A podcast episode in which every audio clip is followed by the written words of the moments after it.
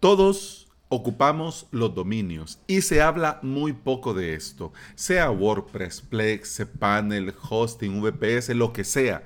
Los dominios son vitales. No seríamos nada sin ellos, porque es gracias a estos que nuestros usuarios y clientes pueden ingresar a nuestra casa y negocio en Internet. Bienvenida y bienvenido. Este es el episodio 373 del podcast Implementador WordPress, podcast en el que aprendemos a crear y administrar nuestros sitios web.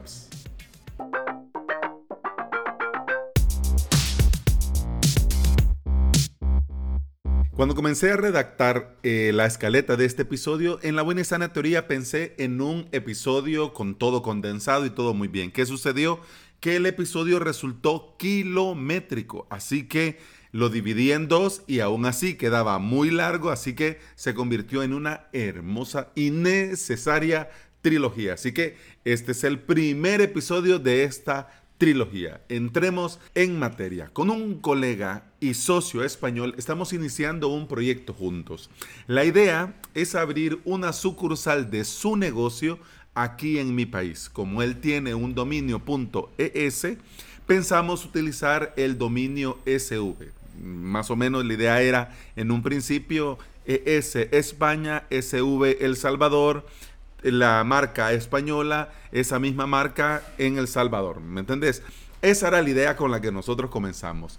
Pero, ah, ah, primer punto, ¿dónde contratamos el dominio? Bueno, el anduvo indagando, hizo su tarea, fue a preguntar, fue a indagar y a quién le preguntó, a Google. Se asustó porque comenzó a ver que costaba 100 dólares, 200 dólares poder registrar el dominio. Yo le expliqué, como te he explicado a vos, estimada oyente, estimado oyente de este preciado podcast en otros episodios, que los dominios.sv se contratan en las oficinas de SBNet no son baratos. El punto SV cuesta 50 dólares al año y el punto com, punto SV, 25 dólares por año. Pero bueno, al tener tanto lío para poder contratar porque era un lío, y luego el mantenimiento, porque es una de las cosas que yo le expliqué a mi colega y socio. Le digo, yo uso punto .sv, avalos.sv y te digo, es un lío. Porque si querés cambiar DNS, se lo tenés que decir. Si querés cambiar IP por OAL, se lo tenés que decir. ¿Y cómo se lo decís? Tenés que ir a las oficinas y decírselo. Ahora con esto de la cuarentena no puedes ir. Lo tenés que hacer por internet, pero igual es un correo, tenés que esperar que te responda. Correo va, correo viene, ya esto que normalmente lo hacemos en un par de clics, con los correos SV se convierte en un par de días. Y además de esto, sumale el lío a la hora de contratar, porque lo tenés que hacer con pagadito.com, que es una pasarela de pagos que funciona en la región y que va regular. En honor a la verdad, va muy regular. Así que entre una, entre una cosa y la otra, tanto lío para contratar, para el mantenimiento y todo esto, optamos por una extensión de estas estándar internacional, la Punto Pro. Bueno, gracias a esto, de este lío que te acabo de contar del dominio .sv, el punto .pro y todo lo demás, eh, estuve viendo algunos detalles que con, íbamos hablando con él y que me recordó que esto de los dominios se, se habla muy poco. Yo hablo dentro del podcast, en los cursos, en las clases, en los webinars, hablo mucho de hosting. WordPress, hosting, WordPress, VPS, pero se habla muy poco de los dominios y lo importante que son. Así que dije yo, me preparo un episodio y ya te dije en un principio, el episodio se convirtió en trilogía. Los dominios. Los dominios en Internet son vitales porque identifican tu sitio web. Es tu nombre, es tu marca. Solo para que lo, bueno, ya que estamos hablando, solo para que lo tengas presente y como un dato, el primer dominio se registró allá por los Dorados 1985. Sí, un par de años después que Michael Jackson sacó el emblemático álbum Thriller. En 1992 ya se habían registrado 15 mil dominios Bien, dato que uno dice, bueno, es correcto, el Internet de esa época iba como iba, ajá. Pero al día de hoy, para que te hagas una idea, se registran aproximadamente 150 mil dominios por día. El proceso de registro se ha vuelto, pero mira, pum pam ping. Registrar un dominio no se necesita un máster, ni los webinars, ni cursos, ni hacer un Zoom. Cualquiera con un poquito de criterio lo puede hacer. Pero ¿qué sucede? Que el proceso se haya vuelto tan sencillo que los precios de los dominios sean cada vez más bajos, nos han vuelto descuidados. Nosotros ahora le ponemos menos atención a detalles que son vitales e importantes, porque ya sea para vos, para tu empresa, para tu negocio, para tus clientes, contratar un dominio tiene que hacerse bien para no perder el control. No, no te vas a volver loco, no, no vas a comenzar a gritarle a la gente, no. Quiero decir, tener el control de tu dominio. Hablemos del control. Vamos a hacer un ejemplo para que, para que nos quede claro esto del control de la web. Te contratan para crear un sitio web.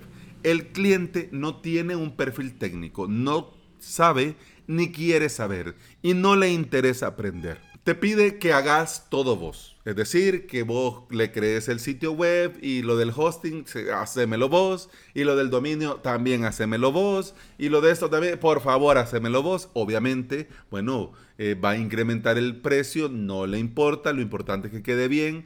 Él no quiere meterse, no quiere saberlo, quiere que vos se lo hagas porque confía en vos como profesional y confía en tu criterio. Así que bueno, venís vos y contratás el dominio. Y lo contratás a tu nombre.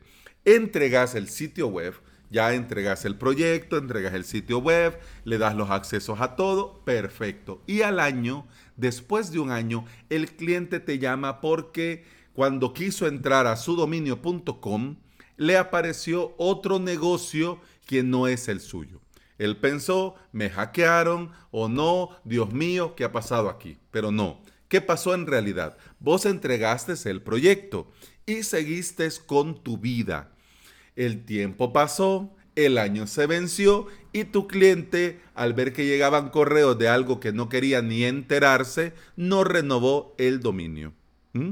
Así que ni lentos ni perezosos, una vez que el dominio quedó disponible, alguien vino y lo renovó. Y cambió, obviamente, cambió los DNS, cambió los registros A y cambió todo lo que tenía que cambiar. Ahora este ya no apunta al negocio de tu cliente, sino que ya apunta a otra cosa. Incluso hasta podría ser la misma competencia tratando de afectar. Pero ¿de dónde vino todo esto? ¿Mm?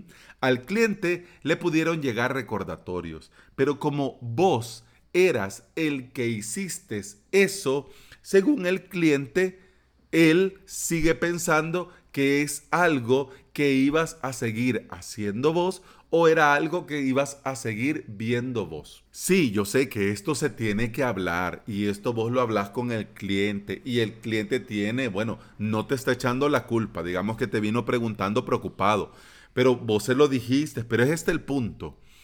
Con los dominios no nos podemos dormir en los laureles. El domingo, el domingo, el dominio de este cliente, digamos que expiró. Alguien más lo contrató. Eso fue lo que pasó. No le demos más vueltas al asunto. En este ejemplo, ¿qué tuvo que haber pasado? ¿Cómo tuvo que haberse hecho? Mira, lo que hago yo es lo siguiente. El propietario, porque vos sabés que cuando registras un dominio hay que determinar ciertos contactos. Normalmente, cuando son dominios para nosotros mismos, somos nosotros en todo.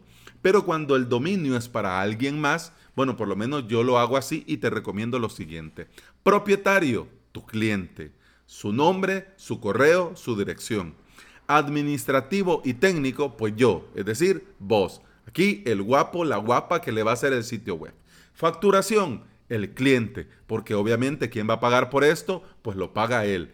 Aunque depende. Si vos llegas a un acuerdo con él y en este acuerdo está, mire, este dominio se va a renovar y de una vez se lo vas cobrando, pues entonces lo pagas vos. No se lo vas a cobrar a él y lo vas a hacer que él pague. Pues no. Lo de propietario, a todos nos queda claro. Sabemos, propiedad, propietario, mío, mi podcast, mi web, mi dominio, nos queda clarísimo. Pero hablemos la verdad. El perfil, el contacto administrativo, es quien lleva el control real del dominio. La facturación, ya sabemos pues que si te pide que lo hagas, lo haces por él y si no, pues lo dejas a él para que el próximo pago lo haga él y le llegue a su correo el recordatorio de, mire, esto ya va a vencer. En el siguiente episodio vamos a hablar de estos eh, contactos y de esto, cómo se rellena y cómo va y cómo viene. Pero para que te hagas una idea, yo te recomiendo que lo hagas así. Esto se habla. Vos podrías incluso em, tener, digamos, el todos los contactos a tu nombre y cuando tu cliente deja de trabajar contigo, le pasas. Se puede hacer así también. Pero en honor a la verdad, para, digamos, para dar una imagen más profesional, lo ideal es darle a tu cliente lo que le corresponde y dejarle claro, mire, aquí registré el dominio y en el propietario es usted, porque es su dominio. Muchos piensan que crear un sitio web solamente es instalar WordPress, el tema, Divi, Elementor, Genesis, pum, pam, ping y ya está. Pero hay mucho que nos toca hacer, que si no lo hacemos bien, vamos a tener problemas. Porque ojo a los pequeños detalles. Así no nos llevamos ni sorpresas ni sustos. Y eso ha sido todo por este episodio. Muchas gracias por estar aquí, muchas gracias por escuchar y lo siento tanta ausencia, pero ya me pongo al día. Lo que sí te quiero decir que si quieres escuchar más de este podcast, lo puedes hacer en cualquier aplicación de podcasting. Y te quiero pedir un favor. Vas a YouTube y en el buscador pones Alex Ábalos WordPress y te va a salir un hermoso canal de YouTube con mi careta, ahí con mi cara y mis ojeras y te quiero pedir que te suscribas. ¿Por qué? Porque necesito un mínimo de suscriptores para poderle cambiar eh, la URL y me faltan muy poquitos. No te voy a decir cuántos porque vas a decir, ah, no, entonces este es los... No, así que vas y me haces el favor de suscribirte. Hombre, mira, ahí publico, publico los episodios del podcast en formato video. También voy a comenzar a hacer tutoriales y cosas, pero principalmente si te suscribís, YouTube te va a mandar un recordatorio, un correo, una notificación cada jueves cuando comienzo a transmitir los directos. Así que yo gano porque vos te suscribís y puedo cambiarle la URL y vos ganás porque YouTube te va a avisar de lo que subo y de los directos. Así que mira, qué genial. Eso ha sido todo por este episodio. Continuamos en el próximo. Hasta entonces. Salud. Pam, pam, pam, pam, pam, pum, pam, pum,